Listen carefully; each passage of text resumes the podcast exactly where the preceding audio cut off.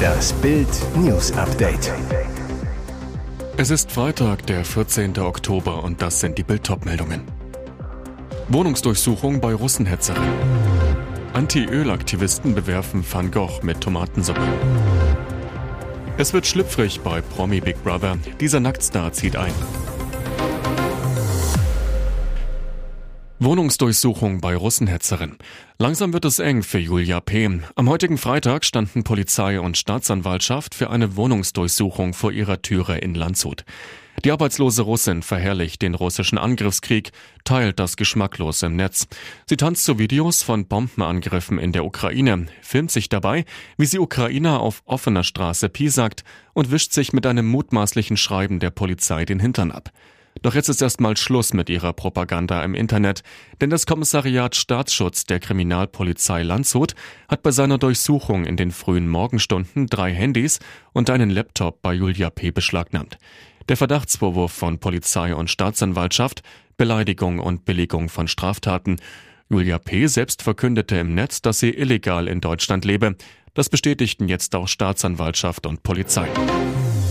Premierministerin Truss feuert Finanzminister, Briten beben. Die Krise in Deutschland ist schlimm, die Krise der Briten ist schlimmer. Totales Regierungschaos in London.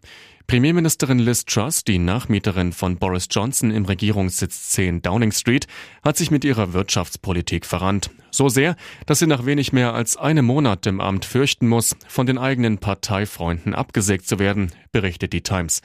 Truss wird dafür verantwortlich gemacht, dass ihre nur auf Schulden basierenden Finanzpläne die Märkte in erhebliche Turbulenzen gestürzt hatten.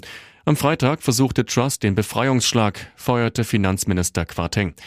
Der war völlig überraschend vorzeitig vom Jahrestreffen von Weltbank und Internationalem Währungsfonds in Washington zurück in die britische Hauptstadt geflogen. Er konnte seinen Job nicht retten. Ein Nachfolger ist bereits gefunden, Ex-Außenminister Jeremy Hunt. Anti-Öl-Aktivisten bewerfen Van Gogh mit Tomatensuppe. Anti-Öl-Aktivistinnen haben das berühmte Gemälde Sonnenblumen des niederländischen Künstlers Vincent van Gogh in London mit Tomatensuppe beworfen. Das Museum National Gallery teilte mit, dass dadurch kleinere Schäden am Rahmen entstanden seien. Das Bild, das einen Schätzwert von umgerechnet rund 84 Millionen Euro hat, sei aber nicht beschädigt worden. Die beiden Mitglieder der Organisation Just Stop Oil hatten am Freitagvormittag in der National Gallery den Inhalt von zwei Dosen über dem Kunstwerk verschüttet. Ist Kunst mehr wert als Leben, mehr als Essen, mehr als Gerechtigkeit, twitterte Just Stop Oil. Und weiter, die Lebenshaltungskostenkrise und Klimakrise wird durch Öl und Gas getrieben. Sicherheitskräfte führten die Frauen ab. Es wird schlüpfrig bei Promi Big Brother. Dieser Nacktstar zieht ein. Nacktalarm im Container. Knapp zehn Jahre nach ihrer Teilnahme am Dschungelcamp und vier Jahre nach dem Sommerhaus der Stars kehrt die ehemalige GNTM-Kandidatin Michaela Schäfer zurück vor die Kameras seiner großen Trash-Show. Wie Bild exklusiv erfuhr, packt die Wahlberlinerin ihre Koffer und ist ab dem 18. November in der Kölner Promi-WG zu sehen. Ob sie sich wie sonst auch freizügig vor den Kameras zeigen wird, bleibt abzuwarten.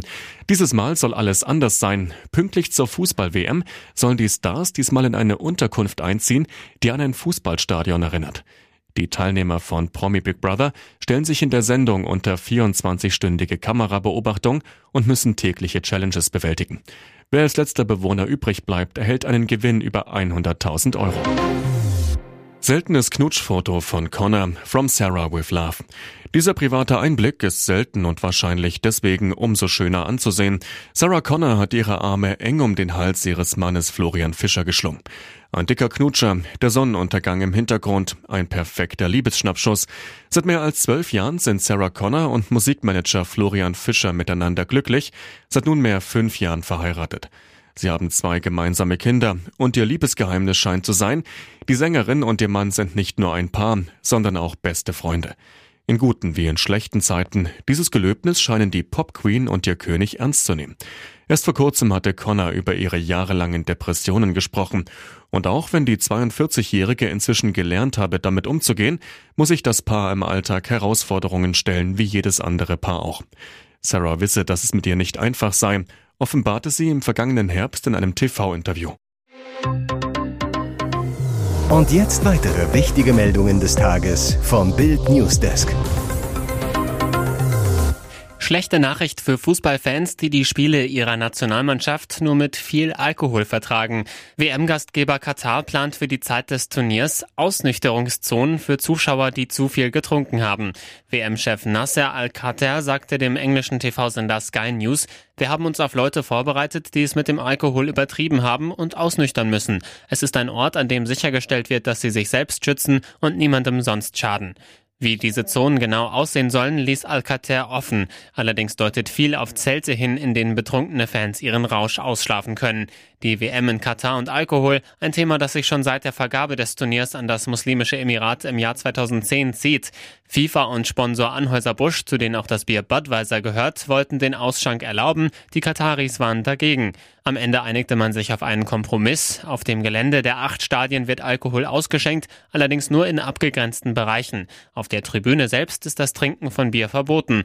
Ob darunter auch die VIP-Logen fallen, ist noch nicht endgültig geklärt. Im Moment sieht es danach aus, dass die Beschränkungen Einschränkungen für die Superreichen nicht gelten. Ich möchte eine Welt, in der ich aus einer Toilette trinken kann, ohne Ausschlag zu kriegen. Ich möchte eine Welt, in der Pinguine ohne Aufnahmeprüfung Polizisten werden können. Und wir möchten eine Welt, die um eine Fortsetzung der irren Polizistenkomödie Die nackte Kanone bereichert wird. Dieser Kinotraum wird offenbar tatsächlich wahr. Knapp 30 Jahre nach dem dritten und bislang letzten Teil der Nackte Kanone-Reihe ist nun eine Neuauflage des Klamauks unter der Regie von Akiva Schaffer geplant. Der US-Regisseur und das Paramount Studio wollten dafür den Actionhelden Liam Neeson vor die Kamera holen, berichteten die Branchenportale Variety und Hollywood Reporter am Donnerstag.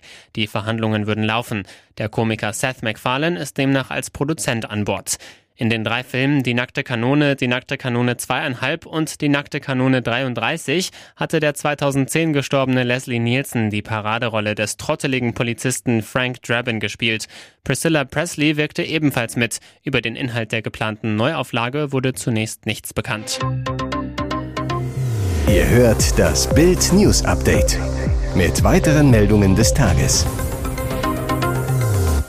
Erstes Statement nach Razzia in ihrem Haus. Melanie Müllers peinliche Nichtentschuldigung. Es ist Donnerstag 5 Uhr. Mit Gewalt stürmen Polizisten das Wohnhaus von Melanie Müller in Leipzig. Der Grund, der Staatsschutz ermittelt gegen sie wegen des Verwendens von Kennzeichen verfassungswidriger Organisationen. Jetzt äußert sich die Ballermann-Sängerin in einem zweiseitigen Statement ausführlich zu ihrem Hitlergruß, dem Sieg Heilgebrüll auf ihrem Konzert und zur Razzia. Gleich am Anfang des Statements behauptet Müller, ich habe den mir unterstellten Hitlergruß nicht gezeigt. Sie fügt an, dass sie sich in den vergangenen elf Jahren nie rassistisch, rechtsradikal oder in anderer Weise verfassungsfeindlich geäußert habe. Ihr Beleg dafür angebliche Umfeld, ihre Familie, Freunde und Kollegen. Die Sängerin behauptet, der Eklat um ihren Skandalauftritt sei eine Schmutzkampagne, die auf ihren Ex-Lebenspartner zurückzuführen sei und diene in erster Linie dazu, sie zu verunglimpfen, ihre wirtschaftliche Existenz zu schädigen und ihre Kinder zu stigmatisieren. Auch die Medien werden als Übeltäter dargestellt. Müller gibt sich gegenüber den Ermittlungen verständnisvoll. Mit den Behörden arbeite sie zusammen. Sie ist sich aber weiter keiner Schuld bewusst. Alles zum Skandal um Melanie Müller lesen Sie auf Bild.de. Es hat einen Haken, Netflix bald zum Schnäppchenpreis. Serienhighlights wie Stranger Things, Bridgerton oder The Witcher gab es bisher exklusiv ohne Werbung, doch ab November wird sich das ändern. Netflix plant einen Tabubruch, der bis vor kurzem vollkommen undenkbar war. Der Streamingdienst will in Zukunft auch Werbung zeigen. Immerhin für den Kunden wird der Einstieg günstiger, laufende Abos werden nicht teurer. Damit ist Netflix nach Disney und Amazon der dritte große Streamingdienst, der in Zukunft nicht mehr auf zusätzliche Einnahmen durch Werbung verzichten möchte. Das neue Angebot soll ab dem 3. November in Deutschland verfügbar sein und mit einem monatlichen Preis von 4,99 Euro deutlich unter dem bisherigen Basispreis von 7,99 Euro liegen. Dafür will Netflix pro Stunde zwischen vier und fünf Minuten Werbung zeigen. Neben den Unterbrechungen hat das neue Angebot weitere Einschränkungen. So bekommen Kunden nur die niedrigste HD-Qualität, keine Full HD oder 4K-Inhalte. Außerdem können Filme und Serien nicht auf mobilen Geräten gespeichert und später ohne aktive Internetverbindung angeschaut werden. Zum Start des neuen Pakets werden nur etwa 95 Prozent des Angebots im Werbeabo verfügbar sein. Für die restlichen 5% hat Netflix noch nicht die Lizenz. Werbung einzublenden bietet sie also nur seinen Kunden an, die bereit sind, ein werbefreies Abo zu bezahlen. Merkel verteidigt Entscheidung für russisches Gas. Alt-Bundeskanzlerin Angela Merkel bereut nicht, auf billiges Erdgas aus Russland gesetzt zu haben und wirbt um Verständnis. Aus der damaligen Perspektive war es sehr rational und nachvollziehbar, leitungsgebundenes Gas auch aus Russland zu beziehen, das billiger war als das LNG aus anderen Gegenden der Welt, USA, Saudi-Arabien, Katar, sagte Merkel am Donnerstag bei einer Veranstaltung in der portugiesischen Hauptstadt Lissabon. Für die Transformationszeit sei klar gewesen, dass wir Erdgas brauchen um dann natürlich eines Tages zu CO2-freien Energieformen vollständig zu kommen, so Merkel. Durch enorme Preissteigerungen und Lieferausfälle in der Folge des russischen Angriffskrieges in der Ukraine droht Deutschland inzwischen im kommenden Jahr eine Rezession. Man handelt ja immer in der Zeit, in der man ist, warb Merkel um Verständnis. Es sei für die deutsche Politik klar gewesen, dass die gesamte Energieversorgung umgestellt werden müsse.